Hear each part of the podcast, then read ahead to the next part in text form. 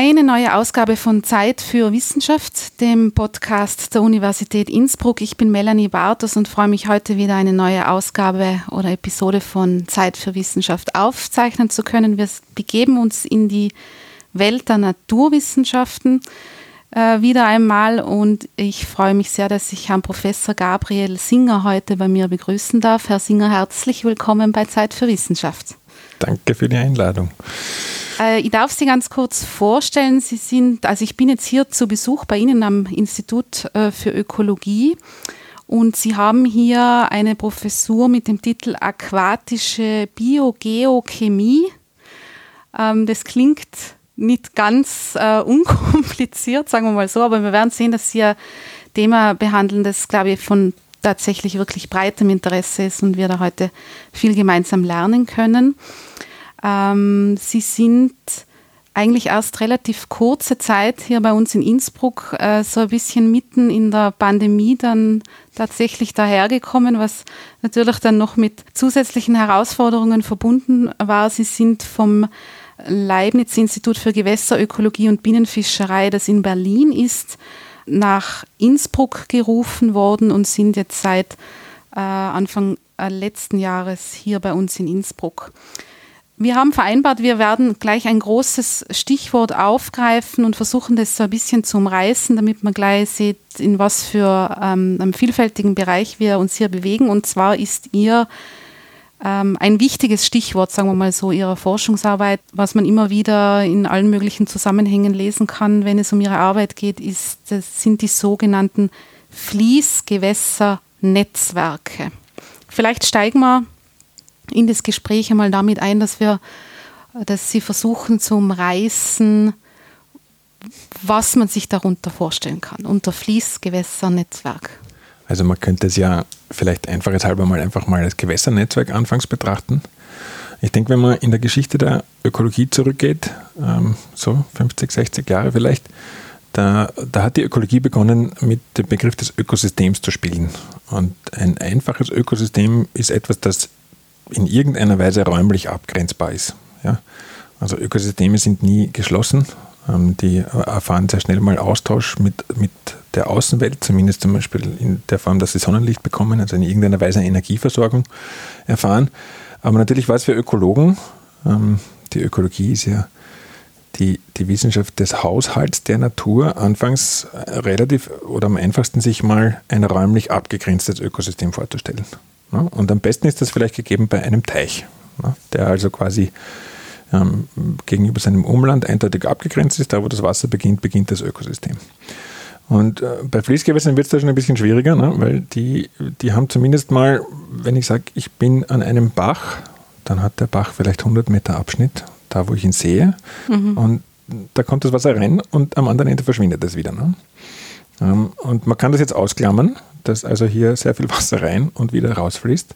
Oder man kann beginnen nachzudenken, dass das Ökosystem eben nicht dort aufhört, sondern so viel Austausch mit seiner Umgebung hat, ähm, dass man besser von einem Netzwerk spricht. Also mhm. von einem Netzwerk an Systemen sozusagen. Und bei einem Fließgewässer ist es äh, eindeutig offensichtlicher. Aber wir können das auch auf allgemeine Gewässernetze ausdehnen. Ne? Sehr viele Gewässer, auch stehende kleinere Gewässer, äh, sind in Austausch mit anderen Gewässern. Manchmal nicht unbedingt dadurch, dass Wasser fließt, aber manchmal einfach dadurch, dass zum Beispiel ähm, Insekten oder Vögel von einem System ins andere migrieren und wieder zurückfliegen zum Beispiel.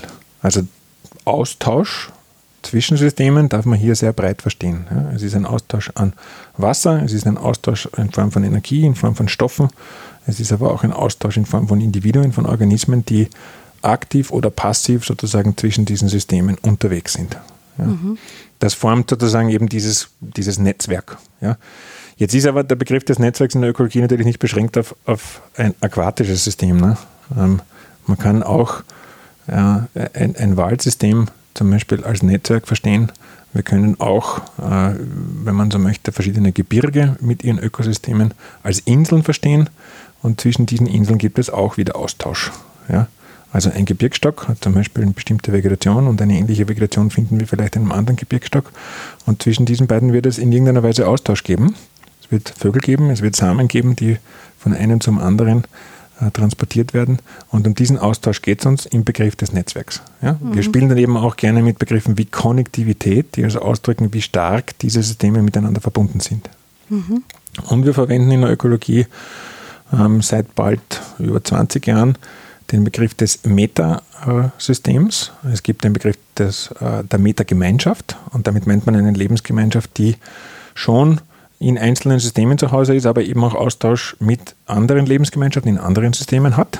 Aber es gibt auch den Begriff des Meta-Ökosystems und man könnte jetzt sagen, ein Gewässernetzwerk ist eigentlich ein Meta-Ökosystem. Und damit meint man mehrere Ökosysteme, die in irgendeiner Weise Austausch unter sich betreiben. Ja? Mhm. Jetzt weiß ich aus anderen Gesprächen, auch schon in dem Format oder prinzipiell aus meiner Arbeit, dass ähm, Ökosysteme, da ist immer schnell ähm, das Wort komplex und schwer zu beurteilen und wenig verstanden, kommt da recht schnell. Auch in Kontexten, die jetzt von mir aus auch nur einen Teich betreffen. Wie kann man sich jetzt so also noch komplexere Level innerhalb der Ökosysteme. Wie geht man an das heran und wie, wie gut ist denn das erforscht auch in, solcher, in solch einer Dimension? Also die, die Frage ist ein bisschen, warum wir uns das Leben extra schwierig machen. Ne? ja, Wenn Sie wollen, ja. Ja, so. naja, also wir sprechen natürlich gern von Ökosystem. Es ist komplex, es wird schwierig und auch Biodiversität verstehen wir immer nur ansatzweise und so weiter. Ähm, die Ökologie ist eine Naturwissenschaft, die natürlich, so wie andere Naturwissenschaften auch, von sehr stark von natürlicher Varianz geprägt ist. Ja? Ähm, das heißt, viele der Muster, die wir erkennen und beschreiben und die wir erklären können, können wir nur zu einem gewissen Grad erklären. Ja? Ähm, da, da heißt es dann zum Beispiel, wir können 30 Prozent ähm, äh, des Vorkommens einer bestimmten Art durch eine Liste an Umweltfaktoren beschreiben. Und wenn das 30 Prozent sind, dann heißt das aber auch gleichzeitig, 70 Prozent der Varianz des Vorkommens einer bestimmten Art können wir nicht erklären. Wir wissen also nicht, warum sie an bestimmten Orten auftaucht ja, oder eben verschwindet zum Beispiel. Und das kann jetzt einfach daran liegen, dass wir naja, zu wenige erklärende Variablen haben zum Beispiel, dass wir die falschen verwenden, dass wir die falschen Modelle verwenden etc. Aber als Ökologen, 30 Prozent klingt nicht so viel, sind wir manchmal über 30 Prozent schon richtig froh. Ja. ja. Und äh, wir versuchen dann natürlich unsere Erklärungsmodelle äh, zu verfeinern. Wir versuchen Variablen besser zu erfassen. Das ist dann einfach auch eine technische Frage. Kann ich zum Beispiel bestimmte erklärende Variablen, die könnten jetzt klimatische Variablen sein zum Beispiel, ja, oder äh, wasserchemische Variablen, damit wären wir schon ein bisschen mehr in der Richtung Biogeochemie zum Beispiel. Die kann man natürlich besser erfassen. Ja? Ich kann anstatt nur äh, einmal im Jahr von einem Bach eine Wasserprobe zu nehmen, kann ich versuchen, kontinuierlich bestimmte Variablen zu messen. Ich kann also technologisch versuchen, eine Verbesserung zu erreichen. Ich kann aber auch ähm, meine erklärenden Modelle verbessern.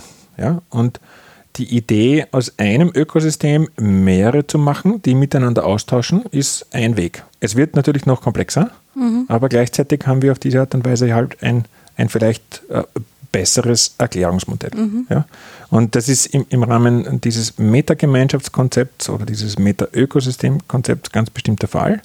Es ist nicht egal für einen Teich, ob in der Umgebung andere Teiche sind oder nicht. Mhm. Ja? Mhm. Ähm, auch wenn der Teich selbst völlig identisch ist. Ja? Wenn ich 20 andere in der Umgebung habe, dann passieren da andere Dinge passiert ein anderer Austausch eben mit diesen Systemen, als wenn dieser eine Teich ein isolierter Teich ist, auch wenn seine Umweltbedingungen völlig identisch sind. Und wenn man möchte, könnte man auch einen Versuch machen und diesen Teich künstlich sozusagen beginnen, ähm, sogar mit einer bestimmten Lebensgemeinschaft sozusagen versorgen, ausstatten und dann mal sehen, was passiert. Und man wird sehen, dass ein Teich, der mit anderen austauschen kann, in unmittelbarer Umgebung sich anders entwickeln und anders benehmen wird, als einer, der äh, sozusagen isoliert in der Landschaft liegt. Mhm. Und das gleiche gilt für Fließgewässer. Da kann ich jetzt dieses Argument hernehmen und sagen, es ist für ein Fließgewässer nicht egal, in welcher Form die einzelnen Subsysteme miteinander verbunden sind. Das heißt, wie das Fließgewässernetzwerk auf der Landkarte sich entfaltet, ähm, ist relevant für seine Biodiversität, aber ist auch relevant, wie dieses Fließgewässer funktioniert, wie es Stoffe umsetzt, wie es Material transportiert und so weiter. Mhm. Und in, in, in, weiterer Folge, ja, wenn man sagt, die die Topologie, also die Ausgestaltung des Netzwerks ist wichtig. Ähm, dann muss auch wichtig sein, wenn wir beginnen, dieses Netzwerk oder diese, äh, diese Topologie zu beeinflussen. Mhm. Ja? ja? Wenn wir also einzelne Arme abschneiden, ausleiten mhm. und so weiter. Ja? Mhm. Was ja durchaus ähm, sehr häufig passiert und ein großes Thema ist. Ich würde ich würd da noch die Frage einschieben wollen, weil Sie jetzt von ähm, Variablen gesprochen haben, die man messen kann ähm, verschiedene Komponenten, die da eine Rolle spielen, jetzt auch in, in, in dem Schwerpunkt, den Sie haben. Können Sie da Beispiele nennen? Was messen Sie zum Beispiel so? Was kann man sich vorstellen, wenn man sich, wenn man dann Ihre konkrete Arbeit so ein bisschen vor Augen hat? Was wird da gemessen? Also konkret zum Beispiel sind wir als Arbeitsgruppe sehr interessiert an, an organischen Verbindungen. Ja? Mhm. Ähm, wir sprechen ganz gern von gelöstem organischem Material oder partikulärem organischem Material.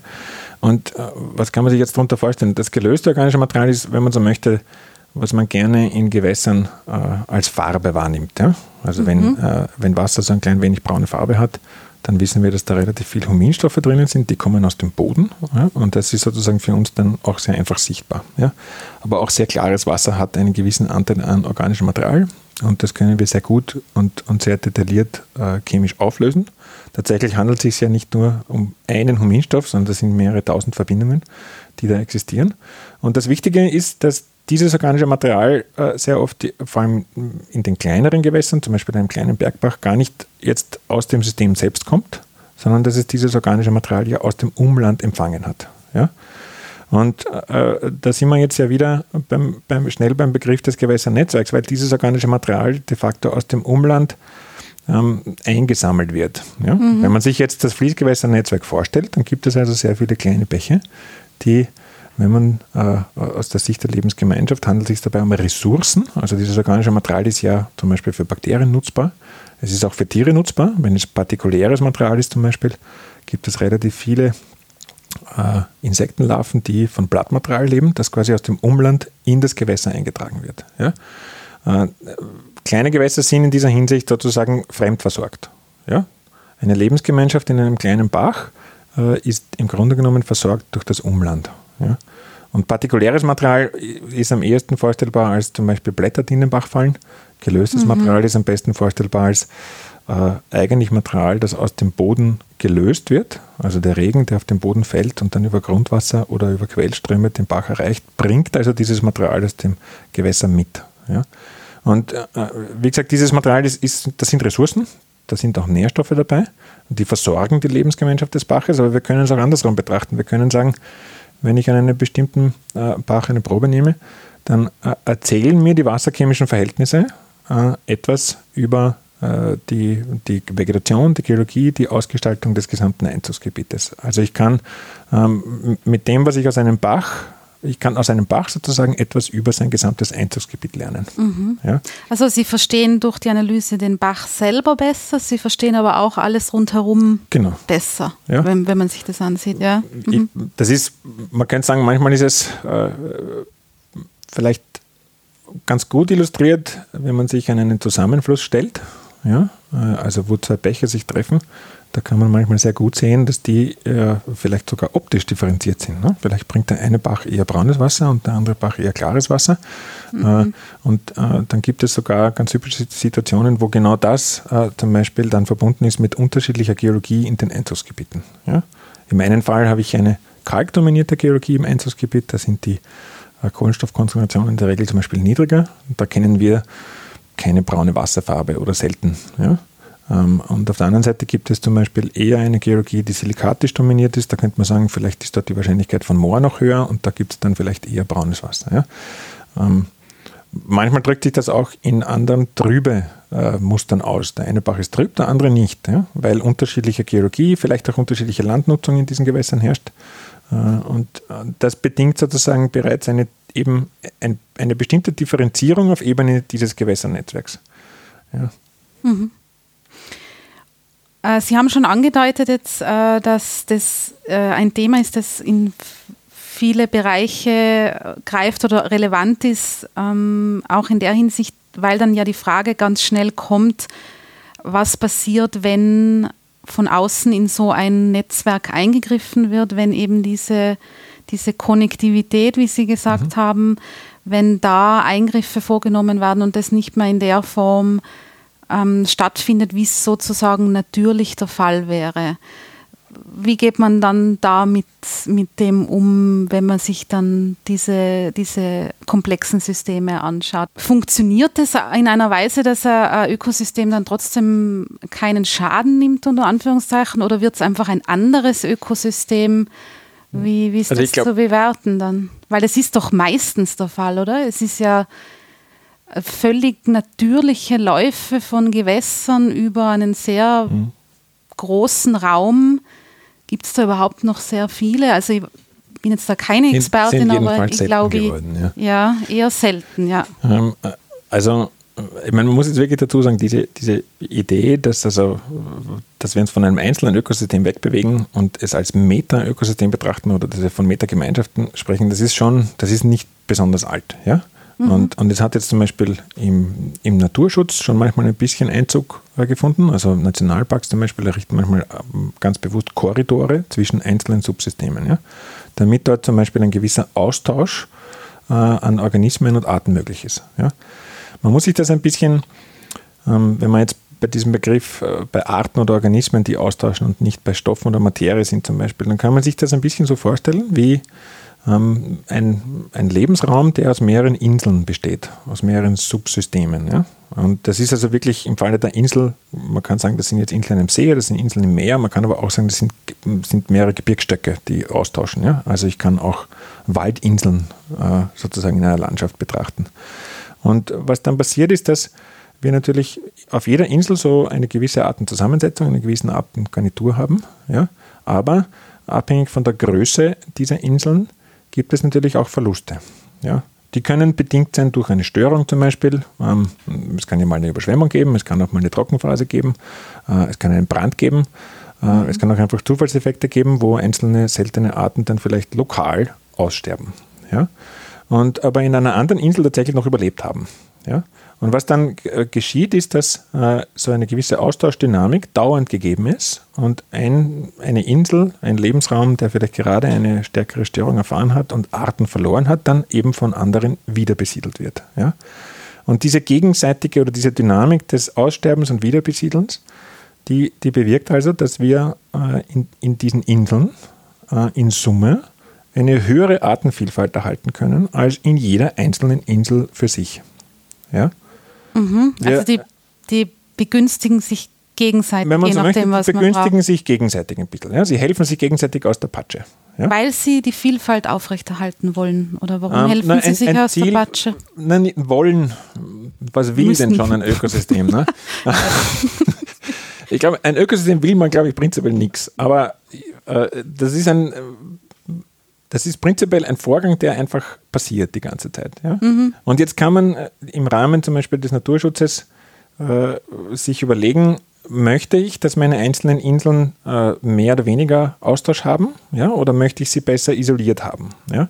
Und da, da gibt es jetzt auch nicht mal eine, eine besonders gute Antwort. Ja? Sehr viele unserer Lebensräume äh, sind fragmentiert, ja, weil wir Menschen sie fragmentiert haben. Viele Lebensräume sind aber auch natürlich fragmentiert. Also gerade der Begriff der Insel, da ist klar, dass das eigentlich, also wenn ich mir wirklich Inseln im Meer vorstelle, dann sind, da ist hier eine gewisse Fragmentierung, geschieht hier, ist hier natürlich gegeben. Ja? ja.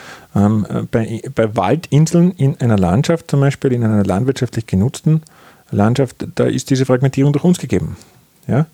Und durch unsere agrarische Nutzung äh, dieser Landschaft. Und da müssen wir dann überlegen, will ich diese Waldinseln verstärkt miteinander verbinden oder nicht? Ja? Ich kann es äh, durch diese Verbindung, wenn ich zum Beispiel Korridore schaffe, dann, dann, erlaube ich sozusagen einen verstärkten Austausch, eine schnellere Wiederbesiedlung. Ja? Aber wenn dieser Austausch zu stark wird, dann erzeuge ich aus mehreren Inseln de facto eine einzige. Ja? Und wenn dann eine Störung passiert, das kann ja zum Beispiel auch ein Schädling sein, dann wird der alle Inseln auf einmal erwischen, weil sie zu stark verbunden sind. Also es gibt da wenn man mhm. so möchte, vielleicht so ein bisschen eine goldene Mitte und, mhm. und die muss man dann im Naturschutz entsprechend anwenden. Ja? Und diesen Gedanken kann ich jetzt auf ein Fließgewässernetzwerk übertragen wieder. Ne? Auch da gibt es also prinzipiell mal eine bestimmte räumliche Struktur, die ist vorgegeben, quasi auf der Landkarte. Und dann gibt es menschliche Beeinflussungen, ne? indem ich zum Beispiel äh, aus einem Zubringer das Wasser ausleite und ins Nachbartal führe. Und äh, durch diese Ausleitung, in Tirol passiert das sehr gerne, für die Nutzung von Wasser in den Speichern, in den großen Speicherseen. Ähm, da, da passiert es dann, dass sozusagen nach der Ausleitung für eine gewisse Distanz das Fließgewässer trocken ist. Mhm. Ja, und, oder sehr wenig Wasser hat, zum Beispiel zumindest. Und diese trockenen Abschnitte sind Abschnitte, die das Gewässernetz de facto fragmentieren. Ja, also dafür sorgen, dass zum Beispiel in diesem Fall der Oberlauf, der vielleicht an sich noch sehr intakt ist und eine äh, vielleicht sogar wertvolle Lebensgemeinschaft beherbergt, vom restlichen Netzwerk isoliert wird. Ja? Wenn dieser Oberlauf jetzt eine Störung erfährt, mhm. was er natürlicherweise tut, weil Störungen in Fließgewässern sind etwas, was völlig normal ist. Es gibt immer wieder Hochwasser, die das, den Sedimentkörper umdrehen, die eigentlich eine Lebensgemeinschaft fast vollständig auslöschen können dann ist die Wiederbesiedlung erschwert durch die Fragmentierung. Ne? Dadurch, dass wir dafür gesorgt haben, dass da vielleicht auch nur 200 Meter oder 10 Kilometer oder 40 Kilometer, je nachdem, wie halt Ausleitung und zum Beispiel Kraftwerksprojekte äh, gestaltet sind, ähm, entsprechend isoliert ist. Und ein, ein, ein, Lebensraum, der stärker isoliert wird gegenüber seinem natürlichen Fall, wenn man so möchte, der wird halt auch schlechter wiederbesiedelt. Ja? Und mhm. kann also dann auch nicht mehr so viel beitragen zur Gesamtbiodiversität der Landschaft zum Beispiel. Was welche Folgen hat? Ähm, na, eine, ich denke, eine wesentliche Folge wäre ein, in Summe ein Verlust an Biodiversität. Mhm. Ja? Und ich glaube, das ist, Sie haben ja eigentlich anfangs mit Biogeochemie angefangen. Jetzt reden wir sehr viel über Biodiversität, aber ich glaube, wenn wir ähm, und das, ich verstehe mich als Ökologe und ich verstehe die Biogeochemie eigentlich als eine, eine Disziplin der Ökologie. Ja. Wenn wir zwei Herausforderungen haben, denen wir uns stellen müssen, dann ist es der Klimawandel, aber dann ist es auch der Verlust an Biodiversität. Und diese beiden Herausforderungen, die, die müssen wir als Menschen gleichzeitig verstehen und gleichzeitig angehen. Ja.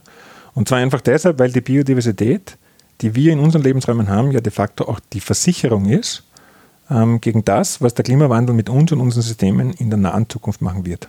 Ja? Mhm. Und wir sehen das ja ähm, eigentlich, finde ich, sehr deutlich in den Systemen, die vom Klimawandel oder von extremen Wetterphänomenen zum Beispiel sehr stark getroffen werden. Ja? Ähm, man braucht ja nur daran denken, was zum Beispiel mit all den Fichtenmonokulturen passiert, wenn mal ordentlich Wind geht. Dann ja. haben wir auf einmal ein riesiges Schädlingsproblem.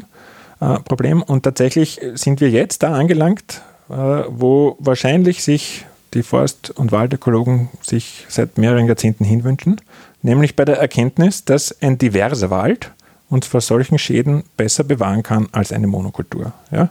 Und, und das ist jetzt, glaube ich, auch in der Forstwirtschaft angekommen, dass das nicht besonders schlau ist, auf eine einzelne Pflanze zu setzen, weil hm, dann sind die Schäden unter Umständen sehr, sehr groß. Ja? Wenn wir eine Art verlieren, weil der Klimawandel zum Beispiel für diese eine Art nicht oder eine besondere Herausforderung darstellt, weil er mit Trockenstress verbunden ist zum Beispiel, aber 15 andere Wald- oder Baumarten da sind, die diese Nische füllen können, dann haben wir weniger Schwierigkeiten. Ja? Mhm. Also die Biodiversität ist, ist wirklich die Versicherung, ja, äh, um dem Klimawandel gut begegnen zu können. Ja? Und wir werden dem Klimawandel begegnen müssen. Ja? Nicht nur, indem wir in, in möglichst hintanhalten und verlangsamen.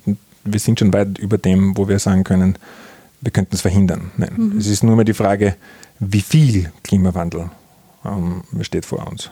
Mhm. Mhm. Jetzt ist der Fokus aber sehr stark auf, also da sage jetzt nichts Neues, auf der Klimawandel-Diskussion. Haben Sie das Gefühl, dass das, dass das mit der Biodiversität auch etwas sein wird, was, was einfach stärker ins Bewusstsein rücken wird oder muss? Ich glaube, es muss stärker ins Bewusstsein rücken, als es derzeit ist.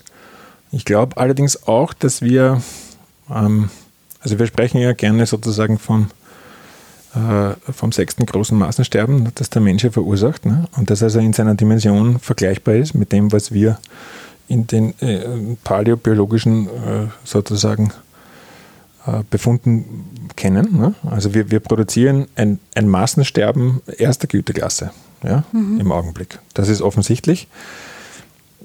Das wissen wir als Ökologen schon mehrere Jahrzehnte, sage ich jetzt mal. Diesen Trend, den kennen wir. Aber ich glaube, es ist doch die letzten zwei Jahrzehnte schon nochmal so ein bisschen offensichtlicher geworden. Ja? Ähm, es gab ja gerade die letzten Jahre immer wieder Meldungen, vor allem über äh, eigentlich den Verlust an Insekten, ähm, wo es gar nicht mehr nur um Verlust an Arten geht, sondern tatsächlich auch um einfach Verlust an, an Individuendichte.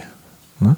Das sind die berühmten Beispiele dass wenn man jetzt mit dem Auto eigentlich fährt, man ausgesprochen selten seine Windschutzscheibe putzen muss. Ne? Und vor ein, ein, paar Jahrzehnten war das noch durchaus äh, sozusagen Bestandteil der täglichen Autofahrt. Ja? Mhm.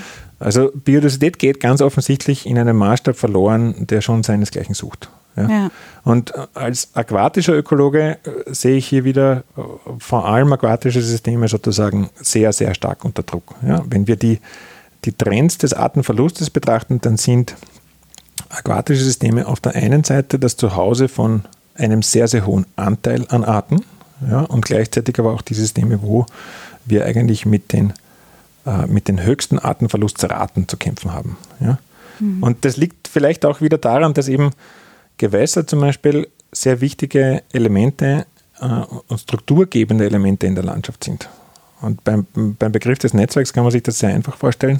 Ein Fließgewässer ist eben nicht ähm, ein System wie ein Ozean, sondern ein Fließgewässer hat eigentlich eine fürchterliche Form. Ne? Sehr lang gestreckt, netzwerkartig in der Landschaft verteilt, ja, aber auf diese mhm. Art und Weise ähm, äh, beeinflusst die Landschaft auch sehr stark und ist aber eben gleichzeitig auch ein Lebensraum, der ausgesprochen divers an Habitaten ist und entsprechend eine hohe Artenzahl unterstützt. Nämlich nicht nur im Wasser, sondern auch zum Beispiel in den unmittelbaren Uferregionen und so weiter. Ja? Mhm. Wir kennen das ja vor allem vielleicht bei den Bachabschnitten, wo diese Interaktion mit dem Umland ein bisschen offensichtlicher wird. Ne? Wenn zum Beispiel ein Fließgewässer äh, seinen, in, in, seinem natürlichen Lauf, eines Mittellauf, wenn ich einen Gebirgsbach hernehme zum Beispiel, der dann schon ein bisschen weiter unten ist, ein bisschen größer ist, ja, wie das vielleicht an der Idel oder am Lech Fall ist, wo ein Fließgewässer genügend Platz hat, ja, wo es also quasi einen aktiven Korridor hat, der vielleicht einen Kilometer breit ist oder einen halben Kilometer breit ist, der eigentliche Flusslauf aber vielleicht nur 50 bis 100 Meter hat. Ja.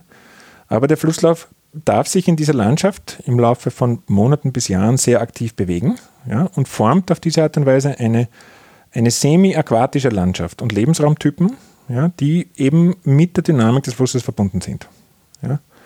Und, und diese Lebensraumtypen, die sind abhängig vom Fließgewässer, die sind abhängig von hydrologischen Störungen, die sind abhängig davon, dass da hin und wieder eine Flutwelle durch darf. Ja, die sind abhängig davon, mhm. dass es natürliches Abflussgeschehen gibt, das durch Gletscher beeinflusst ist, äh, mit Maxima im Sommer und so weiter. Ja. Also Fließgewässer sind in der Hinsicht jetzt nicht nur durch ihre Form in der Landschaft wichtige Strukturgeber, sondern eben auch durch ihre Dynamik. Ja. Und das sind viele Gründe, warum dort so viel Artenvielfalt zu Hause ist oder so viel Artenvielfalt verbunden ist mit ihnen. Ja. Mhm. Alle die Aspekte, die Sie jetzt geschildert haben, sind aber für die Menschen dann oft eigentlich eher die störenden, oder? Die wollen viel Platz, die fransen aus, die wollen mehr Platz, als sie oft vielleicht die meiste Zeit des Jahres überhaupt brauchen, für so extrem äh, Störungen, ja. wie Sie es nennen. Deswegen wird ja sehr viel eingegriffen, weil das, was Sie jetzt geschildert haben, haben wir ja vorher schon erwähnt, das ist ja oft dann tatsächlich nicht mehr der Fall. Das heißt, dass dann diese, diese Systeme sehr stark unter Druck geraten. Mit welchen Konsequenzen dann konkret? Also, wenn ich vor allem an, also stimmt, ich spreche von einer Störung und die, die, der Begriff der Störung ist ökologisch betrachtet, also das ist mal im Prinzip ein wertfreier Begriff. Ja. ja und im, im Rahmen von Fließgewässern eben ist hydrologische Störung in Form von natürlichen Flutwellen, mehr oder weniger vorhersagbaren Flutwellen, eigentlich ein ganz natürlicher und wichtiger äh, Prozess. Ja? Mhm. Und natürlich ist so eine Flutwelle für uns Menschen nicht unbedingt eine angenehme Störung. Ja? Also beginnen wir uns davor zu schützen. Ja? Ähm, wir beginnen bei der Wildbachverbauung, wir regulieren große Flüsse, wir gewinnen dadurch auch Flächen. Ja? Also wenn äh, man ehrlich ist, müsste man dem Inn im, im Inntal weit mehr Fläche zugestehen, ja? wenn man ihn natürlich halten wollen mhm. würde, als er tatsächlich hat. Aber umgekehrt haben wir natürlich auch Flächen gewonnen. Wir haben Flächen gewonnen für Landwirtschaft, wir haben Flächen gewonnen für um Siedlungen zu bauen und so weiter. Ja. Wir sehen aber auch, dass wir es da manchmal ein klein wenig zu weit getrieben haben. Ne? Und dass, die beste, dass der beste Hochwasserschutz äh, zum Beispiel den Extremer, die äh, wir jetzt im Rahmen des Klimawandels ähm, vor uns haben, gar nicht wirklich gewachsen ist. Ne? Und dass es dann ganz schlau ist, zum Beispiel wieder eher eine Mauer wegzunehmen oder einen Damm wegzunehmen, einen Retentionsraum zu schaffen, ja, wo Wasser dann in der Landschaft länger verbleiben kann, damit es nicht so schnell hinunterschießt, ja, weil oben verbauen ist nur das eine. Ne? Wenn ich dafür sorge, dass Wasser oben schneller abbrennt, dann ist es halt auch schneller unten. Ne? Äh, wenn man jetzt äh, ein Fließgewässernetzwerk nicht nur versteht als den kleinen Bach in einem Tal, sondern ähm, der Rhein hört halt äh, nicht auf, sondern geht halt wirklich weit in den Norden. Ja? Und auch die Donau hat noch eine lange Strecke vor sich. Und dann stellt man sich vor, man hat sehr, sehr viele kleine Zubringer reguliert und dafür gesorgt, dass dort weniger Überschwemmungen geschehen. Aber das Wasser muss halt irgendwo hin und landet dann weiter flussab und macht halt dort die Überschwemmung und die ist mitunter noch katastrophaler. Und, und wenn ich mir ansehe, was in den letzten Jahren bis Jahrzehnten dann schon passiert ist, dann, dann sind sehr, sehr viele Renaturierungsprojekte sozusagen äh, geschehen, sind im Gange, sind geplant, die Retentionsraum schaffen, ja, die also einen Damm wieder weiter nach hinten versetzen, die dafür sorgen, dass Wasser länger in der Landschaft verbleibt, dass es nicht so schnell abrinnen kann und die aber gleichzeitig auf die Art und Weise auch dem Fluss logischerweise wieder mehr Platz geben. Ja? Also das ist, wenn man so möchte, der intelligente Hochwasserschutz, weil der hat gleichzeitig eben auch noch äh, eine positive Folge für Biodiversität. Mhm. Ich glaube, wir müssen uns daran gewöhnen, dass Fließgewässer, so störend wir sie empfinden, wir müssen ihnen Platz zugestehen in der Landschaft.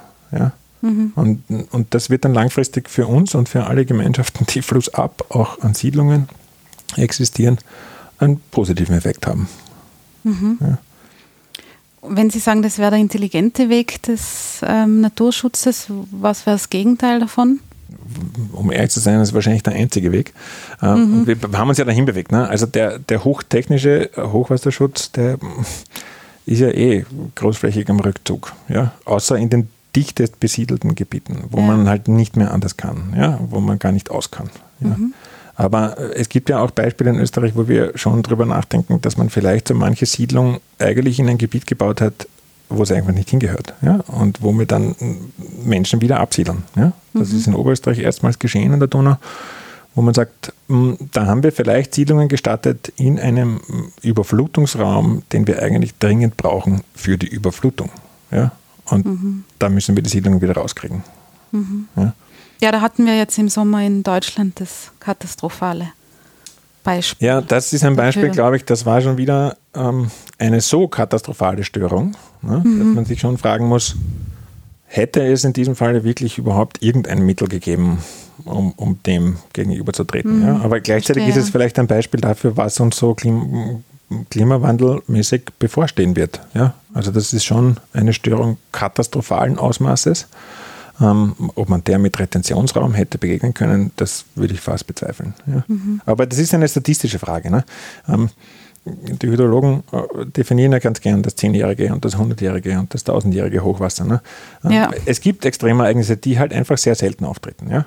Wobei wir im Rahmen des Klimawandels ganz offensichtlich den Begriff der Seltenheit ne, vielleicht ein bisschen neu definieren müssen manchmal. Ja?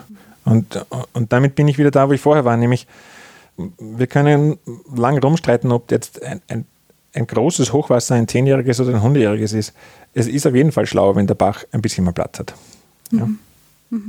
Ja immer nicht nur um diese Störungen, die potenziell für Menschen nicht mhm. so angenehm sind, zu vermeiden, sondern auch aus den äh, Biodiversitätsaspekten, mhm. die Sie vorgeschildert haben. Es gibt ja auch noch andere viele Eingriffe, jetzt nicht nur Hochwasserschutz, sondern es werden ja auch, wie Sie eingangs schon erwähnt haben, dann gerne Flüsse verwendet, im Endeffekt um Energie zu produzieren, beziehungsweise um sie dann äh, an Stellen trocken zu legen, zu fragmentieren, weil man das Wasser in äh, Stauseen oder sonstigen Bereichen braucht, um dann Kraftwerke im Endeffekt zu betreiben, was ja dann oft als ökologischer Strom bezeichnet wird. Wo ist denn da die, die rote Linie im Zweifel dann? Also wo, wo, wo ist der Nutzen von grüner Energie ähm, vor dem möglicherweise negativen, vor den möglicherweise negativen Konsequenzen für das Ökosystem insgesamt?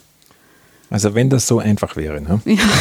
Ähm, natürlich ist, ist Strom aus Wasserkraft unter Anführungszeichen grüner Strom ja? oder emissionsfrei produzierter Strom, wie er so schon genannt wird. Aber leider ist das halt einfach nicht immer der Fall. Ja? Mhm. Und in vielen Fällen ist es genau gar nicht der Fall. Ja? Äh, man könnte sagen, wenn man nur die Biodiversität betrachtet und den Effekt auf Biodiversität, dann ist es eigentlich so, dass jedes Kraftwerksprojekt eine schlechte Idee ist. Ja? Mhm. Aber natürlich gibt es die ganz schlechten und, und, und die nicht so schlechten. Ja? Ähm, das eine ist die Auswirkung auf Biodiversität und zum Beispiel die Tatsache, dass ein Fließgewässer oder dass ein Kraftwerk ein Fließgewässer fragmentiert. Ne? Also ob ich jetzt ausleite und einen Abschnitt trocken fallen lasse oder ob ich einen großen Staudamm hinsetze, das sind alles Dinge, die in irgendeiner Weise den Lebensraum sozusagen fragmentieren. Und wir tun ja da teilweise auch was dagegen. Ne? Wir, wir bauen Dinge wie zum Beispiel Fischaufstiegshilfen. Aber eine Fischaufstiegshilfe ist halt eben auch eine Fischaufstiegshilfe. Ja? Und ich glaube, wir dürfen uns nicht darüber hinwegtäuschen, dass wenn wir es schaffen, dass die Forellen äh, den Damm äh, navigieren können, dann heißt das halt immer noch nicht, dass der Bach rekonstruiert ist, sondern dann haben wir für eine ganz bestimmte Tiergruppe, die uns wichtig ist, ja, mhm. äh, sozusagen Kontinuität geschaffen. Ja? Unter der Voraussetzung, dass die dann auch diese Fischaufstiegsschiffe benutzen. Ja? Benutzen wollen, benutzen können, finden und so weiter. Das ist alles keine einfache Geschichte, auch wenn ich nur an einen einzigen Fisch, eine einzigen Fischart denke. Ja? Vielleicht ist es bei uns wir bemühen uns um Fische, aber es gibt ja zum Beispiel im amerikanischen Westen äh, es gibt Fische einer Wichtigkeit. Äh, da ist der pazifische Lachs sozusagen. Der hat äh, einen, einen, eigentlich völlig anderen Stellenwert in der Gesellschaft. Das ist viel wichtiger. Ja? Und dort hat man ja auch äh, viel äh, Staudämme gebaut zur Energiegewinnung, auch für äh, teilweise Bewässerungstechnik, also für Landwirtschaft und so weiter. Und man hat gleichzeitig, man hat das schon sehr früh erkannt, dass man mit seinem Staudamm halt einfach die für den Lachs wesentlichen Migrationsmöglichkeiten einschränkt. Und der Lachs ist auch eine wirtschaftlich wichtige Art. Mhm. Ja. Wenn wir also weniger Lachs in den einzelnen Zubringen produzieren, dann werden wir weniger Lachs im Ozean fangen können. Ja? Und da wurde sehr früh begonnen, dann zum Beispiel mit, mit einem Hatchery-System, also im Grunde genommen mit einem System an Fischfarmen dem entgegenzuwirken. Und jetzt, ein paar Dekaden später, äh, hat man damit größte Schwierigkeiten. Ja? Es ist nicht einfach, sozusagen, Wildnis zu simulieren in einer Fischfarm mhm, und dafür mhm. zu sorgen, dass der Lachs fit bleibt. Ja? Dass er also genetisch nicht verarmt zum Beispiel. Das sind alles keine einfachen Sachen und dabei sprechen wir eben nur von einem Fisch. Ja? Und nicht von äh, einer Lebensgemeinschaft, die vielleicht aus 20 Fischarten und 80 Insektenarten besteht äh, und von Algen und Bakterien spreche ich ja noch gar nicht. Ja? Also was ein Fließgewässer ausmacht, ist nicht die Existenz einer Forelle, sondern ist im Grunde genommen weit mehr als das, ist eine große Lebensgemeinschaft, ist aber auch äh, der, die natürlichen Prozesse, die Habitate zum Beispiel aufrechterhalten. Ja? Und zu diesen natürlichen Prozessen gehört eben äh, ein gewisses Ausmaß an Störung. Und das beeinflusst sich zum Beispiel wieder, indem ich einen Damm baue, indem ich Wasser ausleite und so weiter. Ja? Mhm. Es gibt auch noch ein paar andere Nebeneffekte von Themen, die eine heikle Sache sind. Ähm, zum Beispiel wissen wir, dass Fließgewässer ganz natürlicherweise, aber das machen auch Seen in, in, in größerem Maßstab, eigentlich CO2-Quellen sind. Ja?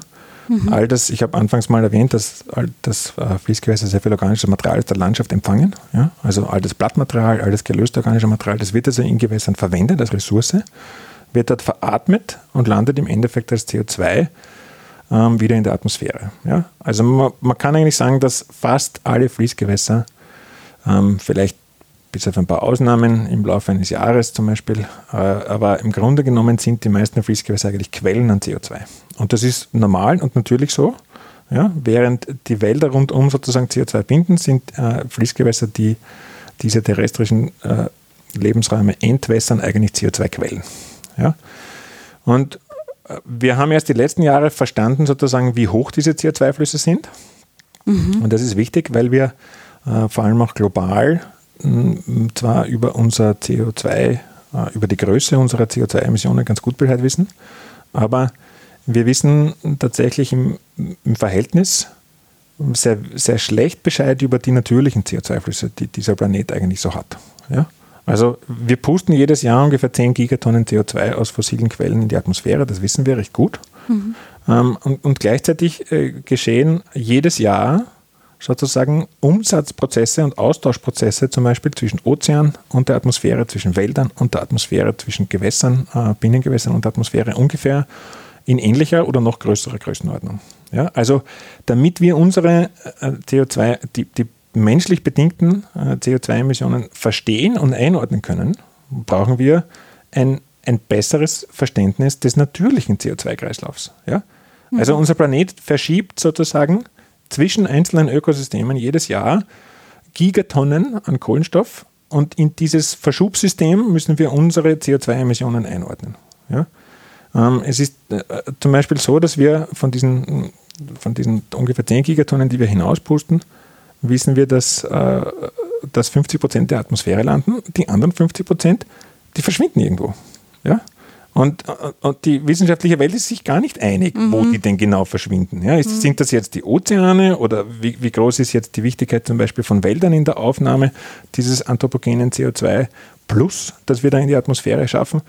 Ähm, das heißt, es ist relativ, es ist sehr wichtig für uns, diese natürlichen CO2-Flüsse zu verstehen und zu quantifizieren. Und da hat sich gerade in den letzten 10 bis 15 Jahren zum Beispiel herausgestellt, dass die Fließgewässer erstaunlich wichtig sind.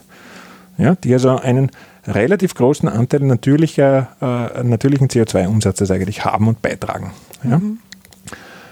Und damit wir jetzt den Bogen zu den Kraftwerken wieder zurückschlagen, ähm, da hat sich dann auch herausgestellt, dass wenn ich natürlich eine Landschaft ähm, überflute, sie sich auch CO2-technisch ganz anders benimmt. Ja? Wenn ich also einen, einen großen Staudamm baue und da eine Waldlandschaft oder eine terrestrische Landschaft überflute, dann wird ja mit der was geschehen. Ja? In den ersten wahrscheinlich ungefähr 50 bis 100 Jahren, das wissen wir, wird diese terrestrische Biomasse mal veratmet. Das heißt, ein, ein Staudamm ist jedenfalls eine CO2-Quelle. Mhm. Ja? Mhm. Und, und ersetzt damit eine Landschaft, die vorher wahrscheinlich eine CO2-Senke war. Ja? Verstehe. Und jetzt gibt es noch eine weitere Komplikation, weil neben dem CO2 haben wir es ja mit, mit weiteren Treibhausgasen zu tun. Und das Wichtigste ist sicher mit Abstand Methan. Und je nachdem, welche Umweltbedingungen jetzt in einem aquatischen Lebensraum herrschen, kann der statt CO2 auch mal Methan produzieren. Ja, und da hat sich herausgestellt, dass es sehr viele Stauhaltungen gibt, die dann leider nicht CO2 produzieren, das wäre schon schlimm genug, sondern dann obendrein auch noch Methan machen. Ja. Mhm. Und das Problem mit dem Methan ist, dass wenn man jetzt nur rechnet, wie viele Einheiten Methan zum Beispiel kann ich produzieren aus einem gewissen Input organischen Materials. Also ich habe organischen Kohlenstoff, der jetzt in Form von terrestrischer Biomasse in das Gewässer fällt. Und wir können uns ein Blatt vorstellen. Und dieses Blatt schwimmt also jetzt in die nächste Stauhaltung und sinkt dort ab, landet also im Sediment. Und dann wird entschieden, ob ich jetzt CO2 draus mache äh, oder Methan. Ja, je nach den herrschenden Umweltbedingungen, den herrschenden Temperaturbedingungen, wie produktiv das Gewässer ist, welche, äh, äh, auch welches Regime sozusagen in, im, im, im, Betrieb herrscht zum Beispiel. Ja? Und ich kann jetzt aus einer Einheit organischen Kohlenstoff, oder sagen wir es sind 100 Einheiten organischen Kohlenstoff, die also in, in diesem Blatt stecken, kann ich 100 Einheiten CO2 machen oder 100 Einheiten Methan. Ne? Das hängt rein von den Rahmenbedingungen hängt, vor Ort quasi das ab. Das hängt quasi rein von den Rahmenbedingungen vor Ort ja. ab, ja, aber ja. auch von, wie wird zum Beispiel dieses Kraftwerk betrieben. ja. Und das Wichtige mhm. ist halt leider, dass eine Einheit Methan ungefähr das 30-fache Erwärmungspotenzial hat mhm. als CO2.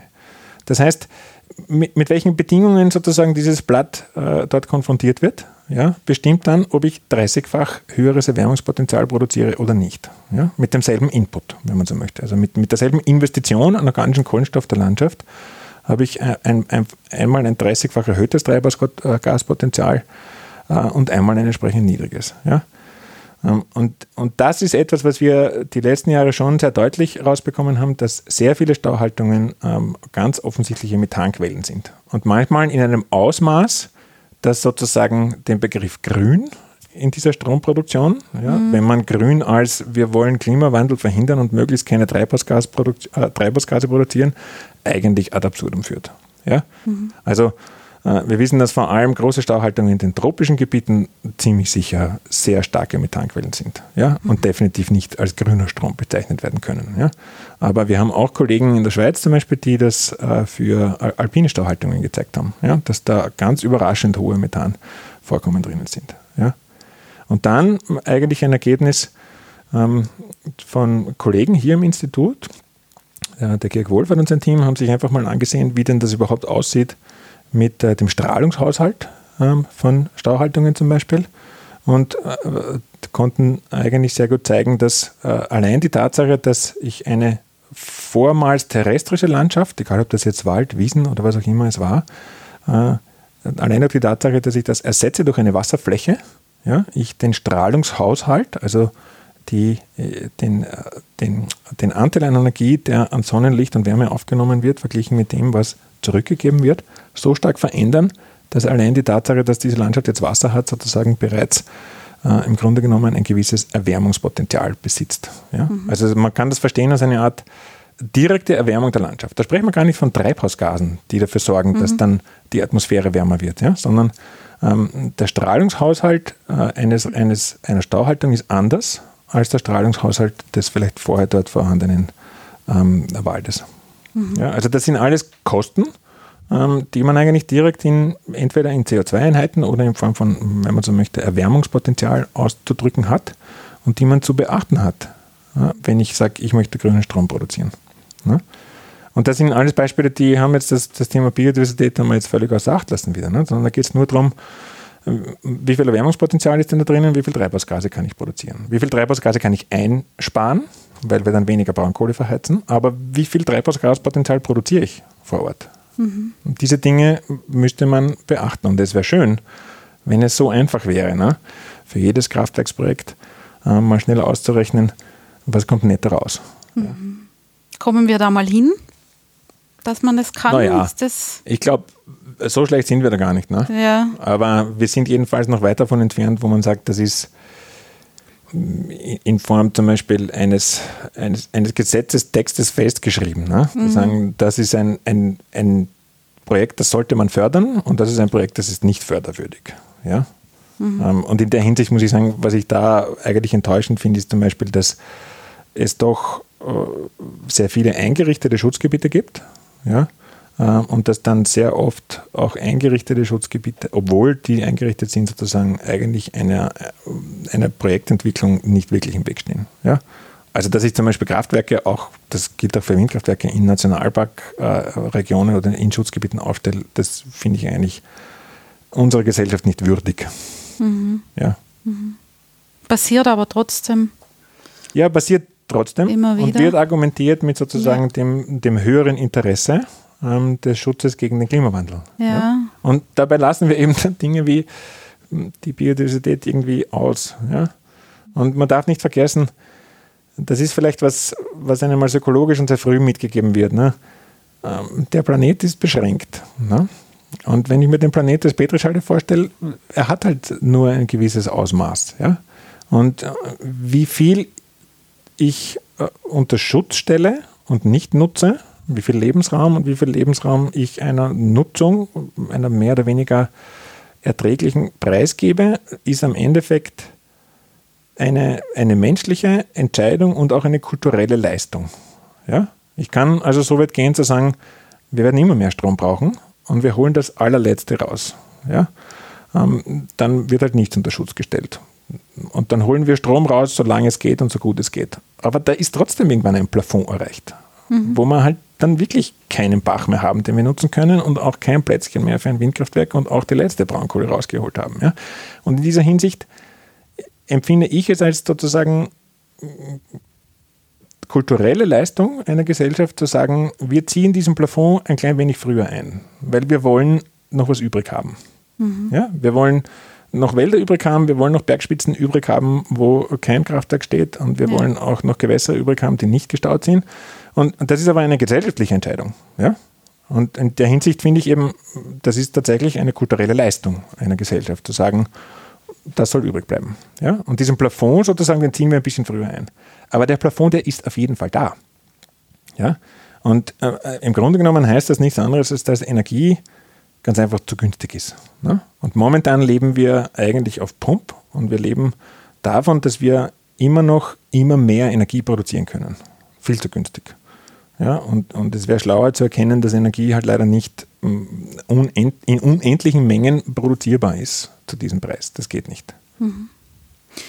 Diese Eingriffe, die Sie jetzt geschildert haben und auch die, all diese Beispiele, wo man sieht, dass ja an wahrscheinlich mehr Stellen vom Menschen schon eingegriffen wurde, als es nicht passiert ist, in Anbetracht der Komplexität, die Sie geschildert haben und der Faktoren, die, die wir jetzt gehört haben, sind solche Dinge, wo man sagt, da ist es aber schon passiert kann man die wieder rückgängig machen überhaupt? Ah, ich glaube, wir, machen, wir versuchen sehr viel rückgängig zu machen. Ne? Mhm. Also äh, ich würde sagen, die, die Ökologen der letzten zwei Generationen auf jeden Fall haben sich einer Renaturierungsökologie verschrieben. Es gibt sehr viele Büros, die nichts anderes machen als Renaturierungsprojekte planen, die dann eben im schlauesten Fall nicht nur der Biodiversität gut tun, sondern vielleicht auch noch dem Hochwasserschutz, wenn man jetzt wieder bei Bächen ist. Ne?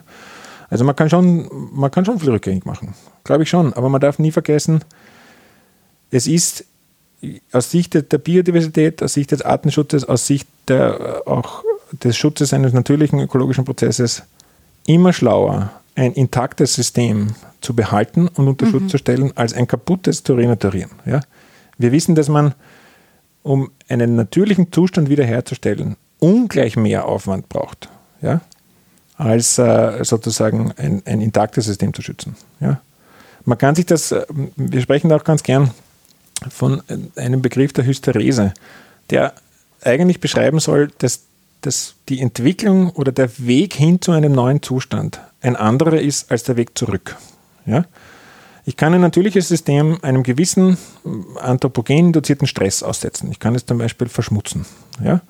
Und es wird anfangs äh, eine hohe Resilienz gegenüber meiner Beeinflussung haben. Also mit dieser Verschmutzung vielleicht ganz gut umgehen können.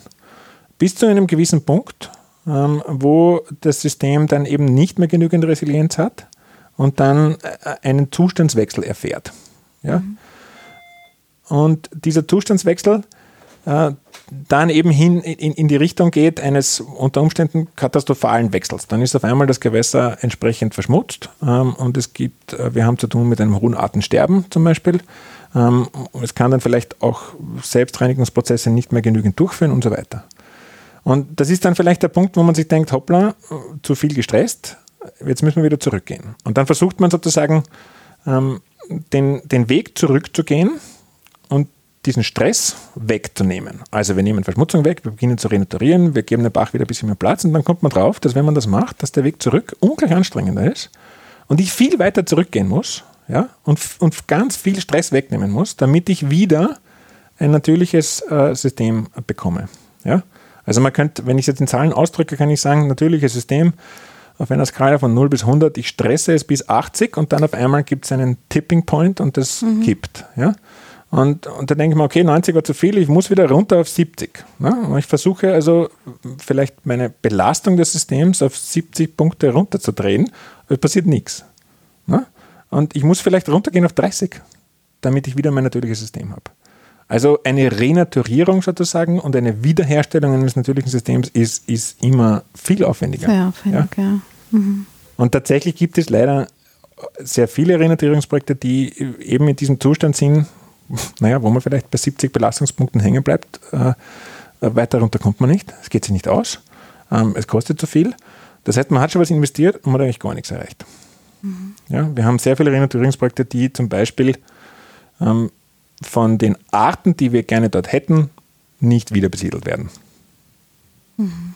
Die kommen halt einfach nicht. Ja. ja. Vielleicht kommen sie auch nicht, weil, äh, weil die Quellen fehlen. Ja? Weil der Lebensraum, den wir hier neu erschaffen haben, jetzt dummerweise in der Landschaft so isoliert dasteht, dass äh, die Besiedlungswahrscheinlichkeit von ähnlichen Lebensräumen, wo diese Art vielleicht noch vorkommt, einfach zu klein ist. Mhm. Zu eben das ist das, was ich vor, also das war so mein Ansatz von meiner Frage vor, dass ich mir eben vorstelle, dass sich ja so, ah, mit, mit gerade bei Gewässern denke ich mir, das sind ja Systeme, die haben sich ja über Jahrtausende oder noch länger entwickelt und haben ihre, ihre, ihr Ökosystem geschaffen und dann greift der Mensch ein und will es dann eigentlich in wahrscheinlich verhältnismäßig, zumindest verhältnismäßig relativ kurzen Zeitspannen wieder rückgängig machen. Man stelle immer vor, so einfach ist es halt dann auch nicht. Ja, die Menschen denken viel zu kurzfristig. Ne? Ja. Äh, es ist ja so, dass viele Ökologen auch Angst vor so einem, äh, wir nennen das ja auch so eine, ein Extinction Debt, ja? also eine, eine Aussterbensschuld. Ja? Ähm, es gibt die Hypothese, dass wir mhm. zum Beispiel äh, viele Ökosysteme schon gestresst haben bis zu einem Punkt, wo wir eigentlich, also wo dieses auf Pump leben auch in, sich ausdrückt in noch vorhandenen Arten, ja, aber die langfristig dort ziemlich sicher nicht überleben können. Also wir rechnen in vielen Systemen damit, dass wir, auch wenn wir nichts ändern augenblicklich, ja, und wenn wir nicht weiteren Stress hinzufügen, dass wir dort trotzdem in, in den nächsten Jahren bis Dekaden einfach Arten verlieren werden. Ja? Mhm.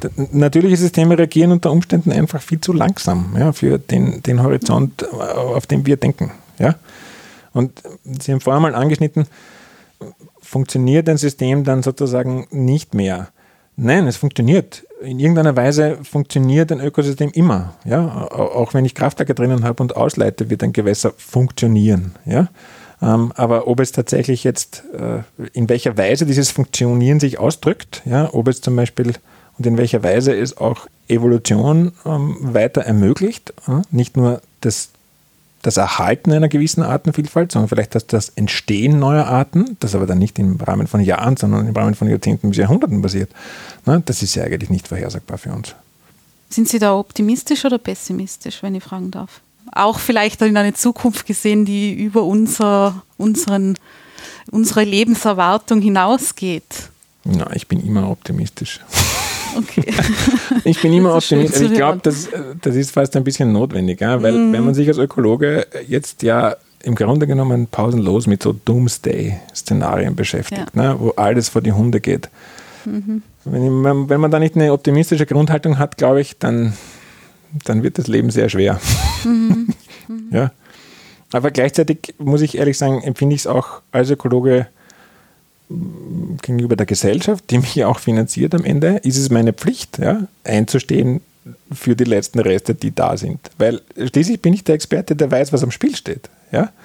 Ähm, und, und daher äh, empfinde ich das auch, das eine ist meine Forschung, ja, und zu verstehen, wie ein System funktioniert, aber das andere ist auch die für mich damit einhergehende Verantwortung, ja, durch das Wissen über das System ähm, auch dafür zu sorgen, dass es erhalten bleibt. In einem mitunter politischen Prozess. Ja? Mhm.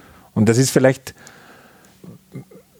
das ist jetzt innerhalb meiner wissenschaftlichen Gemeinschaft vielleicht ein Standpunkt, der nicht von allen geteilt wird, ja? weil es gibt da schon auch die Sorge, dass wenn man sich als Forschender oder als Wissenschaftler jetzt auch in einen politischen Prozess einbringt, dass man dadurch sozusagen gewissermaßen seine Neutralität verlässt ja? und, und auch an Glaubwürdigkeit einbüßen könnte zum Beispiel. Ja?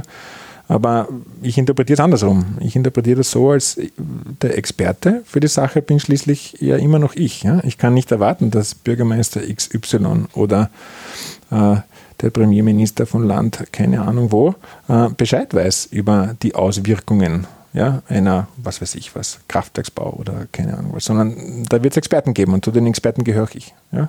Und, und daher finde ich, ist es meine, meine Verantwortung über der Gesellschaft, diesen Standpunkt auch zu verteidigen. Ja? Mhm.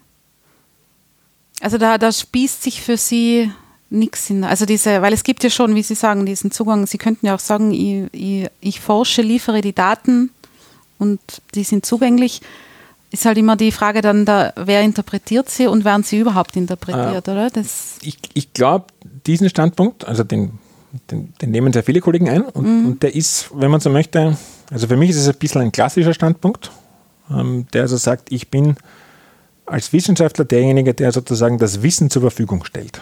Ja?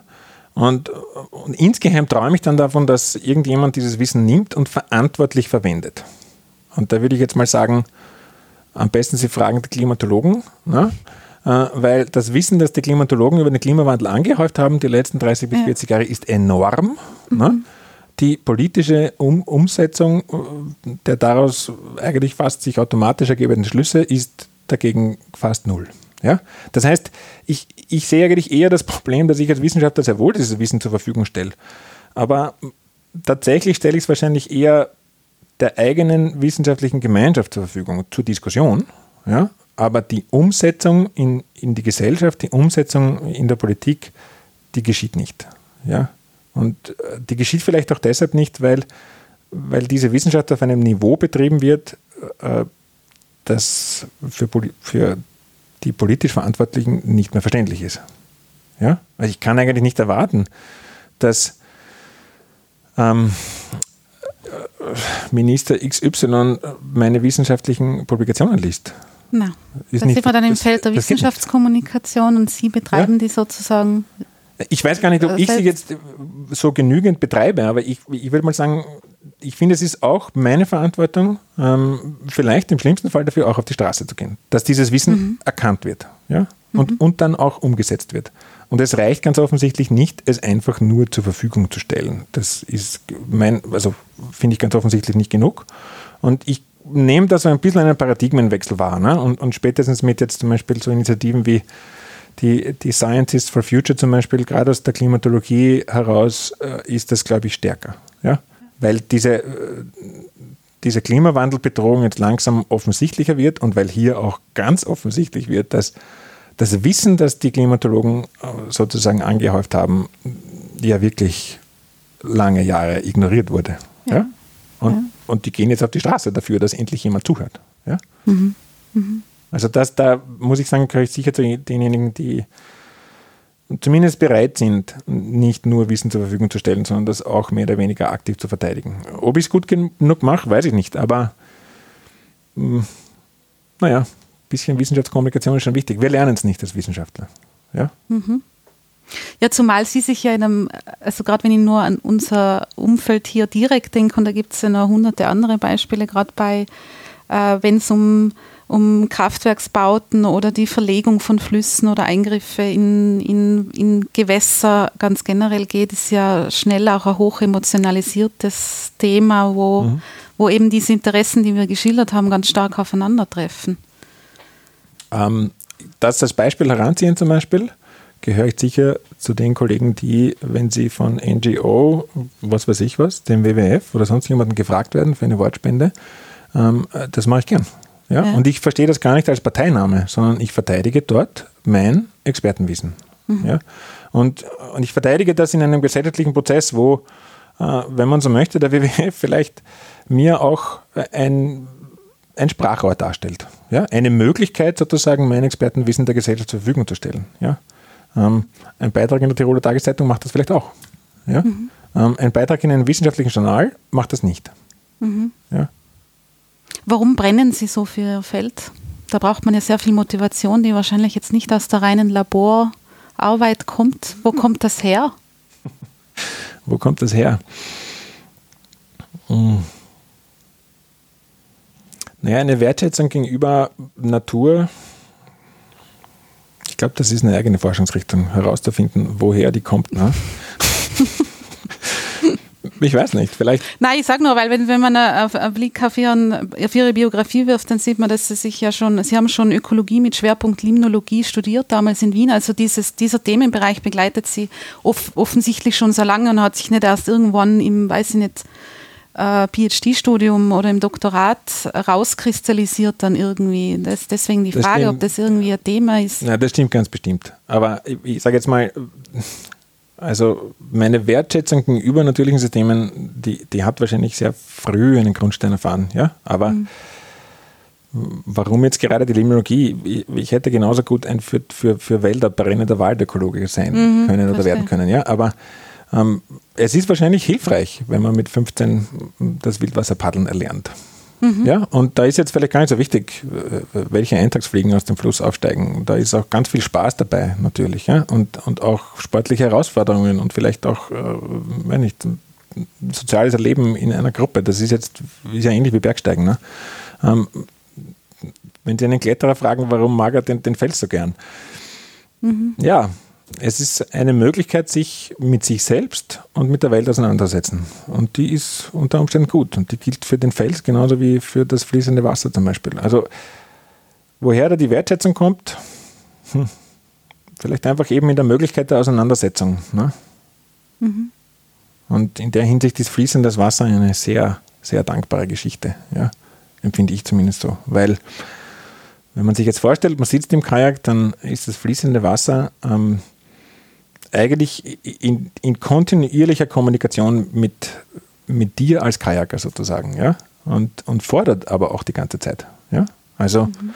ähm, die Welle fordert mich zu einem Gespräch auf und ich muss aber auch antworten. Und wenn ich nicht richtig antworte, dann wird es unter Umständen ungemütlich. Ja? ja. Und äh, das ist ja eine spielerische Auseinandersetzung mit, mit dem Fließgewässer, wenn man so möchte, ja. Und äh, die ist lohnend, ja. Die ist gut und die habe ich vielleicht früh genug erfahren, um dann später auch mehr draus zu machen. Ja? Und es ist vielleicht auch äh, ein Ansatz, den ich ein bisschen auch in der Lehre verfolge, ja, wo ich mir denke, als, als Ökologe finde ich, sollte man eine Landschaft, ein Ökosystem oder was auch immer aus, aus mehreren Blickwinkeln betrachten können. Ja, ein bisschen stelle ich mir das vor wie, ähm, wie Brillen aufsetzen. Ja? Und ich kann jetzt die Brille aufsetzen, die mir erlaubt, die Landschaft ähm, mit, mit Pfeilen und Kästchen zu betrachten, wo, wo Arten und Stoffe ausgetauscht werden und Stoffflüsse stattfinden. Aber ich kann vielleicht auch die Brille aufsetzen, die mir ein ästhetisches Erleben der Landschaft erlaubt. Und ich denke, es wird wenige Tiroler geben, die bei einer Aussicht auf die Berge nicht in irgendeiner Weise positive Gefühle entwickeln. Ja? Das ist ja. ja nichts anderes als ein ästhetisches Empfinden der Landschaft. Ja? Mhm. Ähm, vielleicht gibt es auch noch eine dritte Brille, die mir sozusagen eine Art emotionale Interaktion erlaubt. Ja? Ähm, wie zum Beispiel die fließende Welle, die von mir als Kajaker was fordert. Ja? Oder wie ähm, der Fels, der in der 25. Seillänge meiner Klettertour was von mir will. Ja? Mhm. Äh, das ist eine emotionale Auseinandersetzung geradezu mit der Landschaft. Und ich glaube, von einem herangehenden Ökologen als, als Lehrender, da wünsche ich mir, dass er vielleicht ein, zwei, drei dieser unterschiedlichen Brillen aufsetzen kann. Ja? Und, und daher wäre mein Ziel auch, glaube ich, in der Lehre vielleicht Platz zu schaffen für diejenigen, die das abstrakte, äh, das, das, dieses abstrakte wissenschaftliche Erleben der Landschaft, das ist im Lehrplan gut verankert. Ja? Das mhm. findet auf jeden Fall statt. Und es gibt sicher viele angehende Ökologen, die, die bringen dieses ästhetische Empfinden und die Fähigkeit, eine Landschaft auch emotional erleben, ja mit. Deshalb beginnen sie dann Ökologie ja. zu studieren. Ja? Mhm. Aber es gibt vielleicht manche, die bringen das gar nicht so mit. Ja? Und da finde ich, dann müssen wir als, als Lehrende vielleicht auch die Möglichkeiten schaffen, äh, das nachzuholen vielleicht. Ja? Oder eben diese unterschiedlichen Brillen aufzusetzen. Im Wald, am Fluss, am Berg, wo auch immer. Ja. ja. Sie waren gerade im Feld unterwegs. Äh, ja, ich habe den Ansatz. Ja. War das, ist das ein Beispiel dafür? Ich glaube, in, soweit ich weiß, in einer sehr schönen Gegend, so, so viel Google mir dazu ausgespuckt hat, aber es ja, wahrscheinlich schaut wunderschön ich, aus. Wahrscheinlich kann ich auch gerade deshalb recht lebendig davon erzählen. Ne? Ich habe also die letzten zwei Wochen mit einer Gruppe äh, von äh, 15 Studenten und vier weiteren Kollegen eine Exkursion äh, an einen Fluss gemacht in Albanien, mhm. Äh, an die Fiossa. Und wir fahren in diese Gegend, weil dieses, das ein Fluss ist, den wir als Forschungsgebiet vor ein paar Jahren auserkoren haben, äh, aber auch, weil die Fiossa wahrscheinlich für europäische Maßstäbe in einem außergewöhnlich guten Zustand ist. Ja? Also es ist im Prinzip ein alpin geprägtes ähm, Flusssystem, das, äh, wenn ich jetzt nur von der Quelle bis zur Mündung gehe, 300 Kilometer eigentlich uneingeschränkte Wasser- und Sedimentdynamik erlaubt. Da gibt es also kein Querbauwerk. Ja? Das werden Sie in Mitteleuropa nicht finden. Die längste freie Fließstrecke in Österreich ist meines Wissens nach knapp 60 Kilometer lang. Ja? Also da gehe ich jetzt nur von äh, entlang des Hauptarmes sozusagen, ja, von der Quelle bis zur Mündung und habe jetzt fast 300 Kilometer freie Fließstrecke. Das ist schon eine andere Dimension.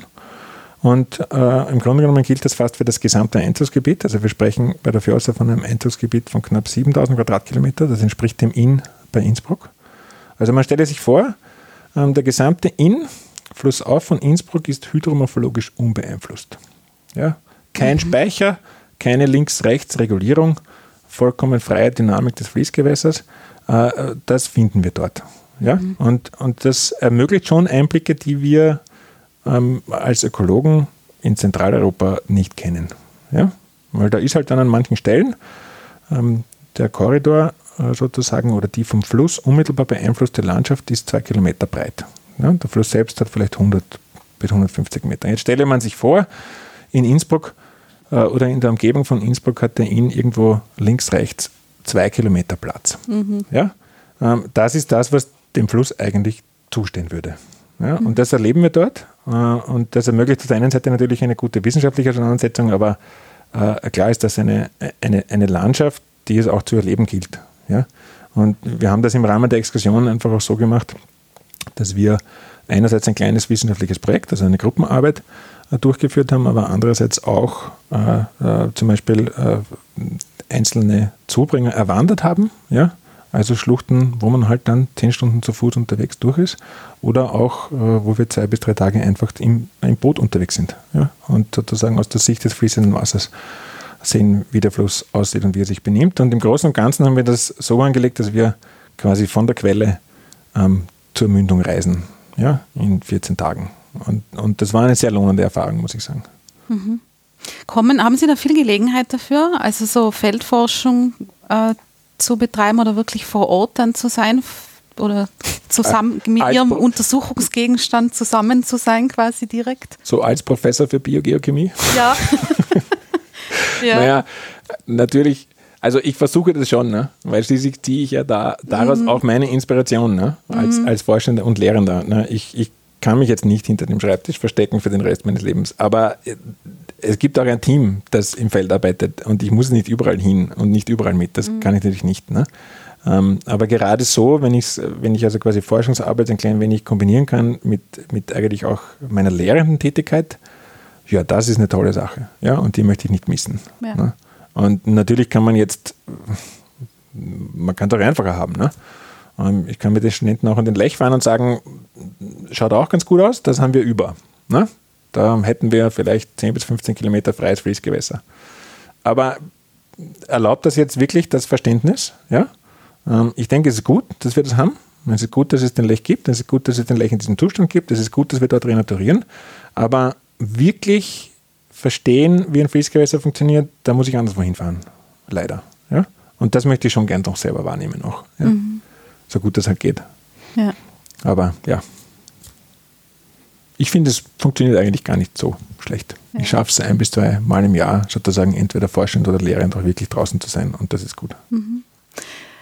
Woran forschen Sie denn im Moment konkret? Ist irgendein spezielles Gewässer im Fokus oder geht es um äh, allgemeine, größere Projekte, Datenzusammenführungen oder wo, woran arbeiten Sie im Moment nee, hauptsächlich?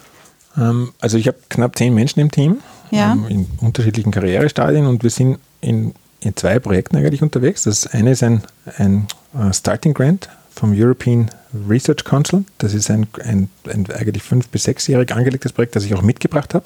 Mhm. Also das habe ich in, in, Berlin damals noch eingeworben und mit, das äh, darf man sozusagen Huckepack mitnehmen, wenn man umzieht. Ähm, das beschäftigt sich äh, in erster Linie mit äh, der Interaktion sozusagen zwischen Ressourcendiversität und Biodiversität in Fließgewässernetzwerken.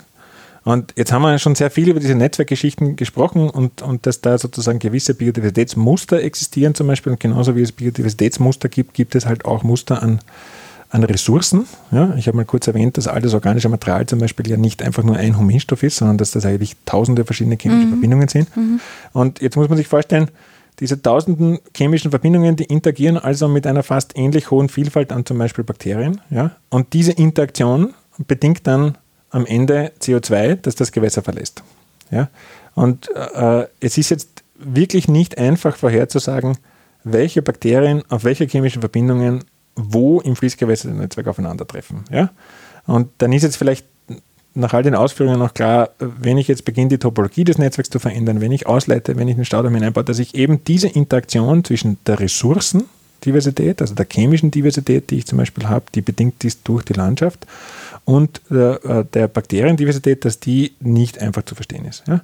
Und das mhm. versuchen wir im Grunde genommen in, in diesem Projekt einerseits zu verstehen und zu untersuchen, indem wir an einer Reihe von Fließgewässern arbeiten. Ja? Ähm, die Viosa ist eines davon und sicherlich das größte, an dem wir arbeiten. Es gibt auch noch zwei Gewässer in Niederösterreich. Ähm, es gibt ein Gewässer in der Schweiz, äh, wo wir mit Kollegen gemeinsam arbeiten. Äh, wir waren auch in Kenia äh, unterwegs an einem Fluss, dem Mara dort. Also einerseits sozusagen, indem wir äh, bestimmte Fließgewässernetzwerke als äh, Feld, für Feldstudien benutzen. Wir versuchen aber auch in Form von Experimenten im Labor sozusagen kleine Fließgewässernetzwerke nachzubauen. Also man muss sich das vorstellen wie so ein kleines Netzwerk an, an Flaschen, ja, die da mhm. sozusagen mhm. miteinander verbunden sind. Es gurgelt und blubbert und wir schicken sozusagen Ressourcen am Ende rein und schauen, was damit passiert. Ja. Das ist das eine Projekt. Und das andere Projekt äh, ist, äh, beschäftigt sich auch mit Fließgewässernetzwerken und ist ein, ein EU-Projekt, wo wir äh, mit einer sehr großen Zahl an Partnern zusammenarbeiten. Das sind, glaube ich, fast 25 unterschiedliche Institutionen, die äh, über Europa verteilt sind, im Grunde genommen. Und bei dem Projekt, äh, das ist auch fokussiert auf eigentlich äh, sechs Fließgewässernetzwerke, die in Europa verteilt sind. Ja, also von Spanien, Kroatien bis hinauf nach Finnland und wo es im Grunde genommen um nur einen wesentlichen Faktor geht, der Fließgewässernetzwerke fragmentieren kann und das ist das Trockenfallen. Ja, also es mhm. geht um Trockenfallen. Es, mhm. es, geht darum, dass im, im Rahmen eines, äh, eines hydrologischen Jahres dass der Abfluss eines Gewässers auch mal einfach null sein kann. Ja? Mhm. Ähm, das ist natürlicherweise der Fall in fast allen kleinen Zubringern. Außer wir haben es mit einer Karstquelle zu tun. Ja? Die Anfänge, äh, die kleinsten Anfänge äh, eines unserer Fließgewässer sind, sind immer periodische oder intermittierende äh, Gewässer, die halt manchmal Wasser haben. Zur Schneeschmelze vielleicht manchmal ein bisschen länger, manchmal fallen sie zwei Wochen trocken im Sommer, äh, manchmal fallen sie fünf Monate trocken, ja, je nachdem, welche geologischen Begebenheiten, welche klimatischen Begebenheiten sozusagen vorhanden sind. Im mediterranen Raum ist das ein Phänomen, das viel stärker bekannt ist, ja? Mhm. weil dort das Abflussregime, also der Wechsel an Trocken- äh, und Niedrigwasserphasen mit äh, sozusagen Überflutungsphasen sozusagen ausgeprägter ist. Ja? Und da auch relativ große Gewässer trocken fallen. Aber wir wissen, dass im Rahmen vom Klimawandel sich bei den Abflussregimen ganz offensichtlich Veränderungen ergeben werden. Ja? Mhm. Eine wesentliche Vorhersage der Klimatologen ist ja, dass wir eben mit stärkeren Extremer zu tun haben werden. Das heißt, es wird unter Umständen stärkere Überflutungswellen geben, aber es wird auch stärkere Trockenphasen geben. Also wir rechnen in dem Rahmen auch damit, dass auch bei uns zum Beispiel ähm, ein, das intermittierende Abflussregime, also das zeitweise Trockenfallen eines Gewässers, wahrscheinlich äh, äh, vermehrt auftreten wird. Ja? Und dieses Trockenfallen eines Gewässerabschnittes bedeutet eben für ein Fließgewässernetzwerk wieder jetzt eine Fragmentierung. Ja? Und dieses Projekt beschäftigt sich ganz explizit damit, ähm, welche Auswirkungen diese Fragmentierung durch Trockenfallen dann eben auf zum Beispiel Biodiversitätsmuster hat. Ja? Mhm. Versucht aber auch, ähm, noch ein bisschen einen größeren Bogen zu schlagen in Richtung äh, dessen, was wir als Ökosystemdienstleistungen bezeichnen. Also ja. Leistungen eines Gewässers, die dann auch, oder Funktionen eines Gewässers, die für den Menschen unmittelbar wichtig sind. Ja? Und Dienstleistungen, vielleicht eine einfache Dienstleistung ist tatsächlich einfach das zur Verfügung stellen von sauberem Wasser. Ähm, andere Dienstleistungen sind vielleicht eher kultureller Natur. Ne? Also die Möglichkeit, äh, auf einem Fluss mit dem Kajak unterwegs zu sein, ist de facto eine Dienstleistung. Ja? Das kann man sozusagen abstrakt so verstehen. Ja? Aber auch die Möglichkeit, einen Fisch zu fangen, ist eine Dienstleistung. Ne? Weil entweder es ist unmittelbar Freizeiterlebnis oder es ist auch einfach tatsächlich Nahrung zur Verfügung zu stellen. Das sind alles Ökosystemdienstleistungen. Und wir versuchen in dem Projekt, das hat den hübschen Namen Driver für Dry Rivers sozusagen, äh, eigentlich am Ende zu verstehen, wie diese Ökosystemdienstleistungen und das zur Verfügung stellen dieser Dienstleistungen von äh, zukünftigen Abflussregimen abhängt. Also wir stellen uns jetzt vor, der Klimawandel äh, verändert das Abflussregime. Welche Auswirkungen hat das auf Biodiversität? Welche Auswirkungen hat das auf Funktion? Welche äh, Auswirkungen hat das dann in weiterer Folge auf Ökosystemdienstleistungen? Und wie können wir dem begegnen? Ja? Und da sprechen wir dann auch, da gibt es eigene Arbeitsgruppen, das ist nicht meine Expertise, aber wir sind ja in dem Projekt wirklich mit, mit Partnern äh, geradezu im Übermaß gesegnet. Ähm, das ist vielleicht eine kleine kritische Bemerkung. Ne? EU-Projekte können manchmal ein bisschen groß werden. Ja? und dann hat man unter Umständen eigentlich manchmal fast schon zu viele Menschen im Boot. Aber ähm, natürlich ist das auch eine nette Interaktion. Ne? Also da sind jetzt in dem Fall Menschen dabei, die sich äh, mit so Dingen beschäftigen wie, wie, wie Nature-Based Solutions. Ja? Also die versuchen, ähm, von der Erkenntnis, eine Ökosystemdienstleistung ist beeinflusst, ähm, vielleicht eine Maßnahme vorzuschlagen, die dann in Zukunft dafür sorgt, dass diese Ökosystemdienstleistung gesichert bleibt, sozusagen. Ja? Mhm. Also man kann sich jetzt, vielleicht ist das auch eine Form, wir haben vorher darüber gesprochen, von Naturschutzmaßnahmen, die so ein bisschen den Double Benefit haben. Ne? Also die, die auf der einen Seite der Hochwasser, dem Hochwasserschutz dienen und auf der anderen Seite vielleicht auch eine, eine Naturschutzmaßnahme darstellen und der Biodiversität dienen. Und äh, das kann man sich jetzt vielleicht vorstellen auf Ebene eines Fließgewässernetzwerks mit spezieller Betrachtung äh, veränderter Abflussregime. Was mhm. können wir tun, damit zukünftige Abflussregime sozusagen oder deren Auswirkungen, deren negative Auswirkungen besser abgepuffert sind? Ja? Mhm. Welche Form der Renaturierung ist, ist gut? Ja, wo müssen wir, äh, vielleicht eine der wesentlichen Fragen ist dann vielleicht tatsächlich das Wo ja, in einem Fließgewässernetzwerk. Wo sind die wenn man so möchte, neuralgischen Punkte, ja, wo eine Renaturierung vielleicht besonders wichtig ist. Ja, oder wo es besonders wichtig ist, dafür zu sorgen, dass dort bitte niemals ein Trockenfallen stattfindet, weil sonst eine sehr starke Fragmentierung des gesamten Netzwerks passiert. Mhm. Und da, daraus kann man dann ableiten, dass vielleicht, wenn genau dort das so wichtig ist, dass die Konnektivität bestehen bleibt, dass das also niemals trocken fällt, na, dann darf man vielleicht den Staudamm nicht da, sondern besser dorthin bauen. Ja? Ähm, oder dann muss eine gewisse Restwassermenge gegeben sein, die diesen und jenen Ausmaß hat. Ja? In diese Richtung geht es mhm. dann. Also wir versuchen schon, ich meine, tatsächlich arbeiten wir jetzt im Feld in sechs Fließgewässernetzwerken, ne? aber im Grunde genommen äh, gibt es dann auch eine hydrologische Arbeitsgruppe, die zum Beispiel dafür sorgt, dass wir da mit äh, eigentlich hydrologischen Vorhersagen arbeiten schon. Ja? Also die Klimatologen sozusagen liefern uns sehr großflächige Vorhersagen für äh, eigentlich das Niederschlagsgeschehen. Die Hydrologen machen dann ein Abflussregime draus äh, und dann dürfen die Biologen sich überlegen, bei diesem Abflussregime passiert mit der Biodiversität dieses und jenes. Ja? Mhm. Also da kommen ganz viele unterschiedliche Expertisen dann ja. zusammen in so einem. Ja. ja. das macht Spaß, ja. ja aber kostet auch. Ne? Naja, es, ja, man, wo, wo, viele Menschen beteiligt sind, gibt es immer viel auch Koordinationsarbeit. Das kann ja. selbst ich mir auch Koordinationsarbeit ist, Das eine ist vielleicht Koordinationsarbeit, das andere ist auch einfach mal eine gemeinsame Sprache zu finden. Mhm. Ja? Und mhm. ich finde, dass in, in dem Projekt vielleicht ist das ja noch, also die Sprache der Hydrologen, die ist mir als Fließgewässerökologe, die ist mir schon recht verständlich. Ne? Also die, die habe ich jetzt schon lang genug gelernt. Ja? Und wir können schon ganz gut flüssig miteinander interagieren. Ja? Äh, die Sprache eines Anthropologen oder eines äh, Historikers ist für mich schon eine ganz andere. Und da treffen wir unter Umständen mhm. auch ganz andere Wissenschaftskulturen aufeinander. Ja? Ah, das geht so tatsächlich ein bisschen in den geisteswissenschaftlichen also in, Bereich vielleicht in dem Projekt jetzt nicht unmittelbar, wobei es ein klein wenig in die, in die Social Sciences geht es schon ein klein wenig. Mhm. Ja? Also wenn ich spreche von einer Ökosystemdienstleistung, dann ist das schon oft verbunden damit, dass ja irgendwer mal feststellen muss, ist was ist denn eine ja, Dienstleistung und, und was machen denn die Menschen damit mhm. überhaupt? Mhm. Ja? Oder sind sich Menschen in, im Dorf XY dieser Dienstleistung überhaupt bewusst? Zum Beispiel. Ja? Oder welchen Wert äh, schreiben sie dieser Dienstleistung zu? Ja, da geht's dann, da gibt es dann auch eigentlich Umweltökonomen, ne, die versuchen einer Dienstleistung mitunter auch einen monetären Wert zu geben. Zu sagen, wenn ich Abflussregime XY habe, ähm, was bringt man denn das? In Geldwert ausgedrückt. Ja? Und das ist jetzt, manchmal fühlt sich das für mich auch ein bisschen heikel an. Ne? Ich kann jetzt nicht alles, finde ich, in Geldwert ausdrücken, ja? aber es ist natürlich eine Möglichkeit. Ja?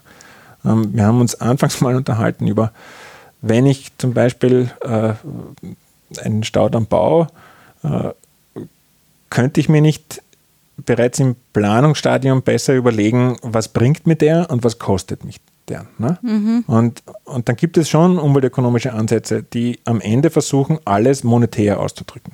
Ne? Die dann sagen, ähm, diese Menge CO2, die da rausgepustet wird, oder diese Menge Methan, die da rausgepustet wird, die kostet so viel.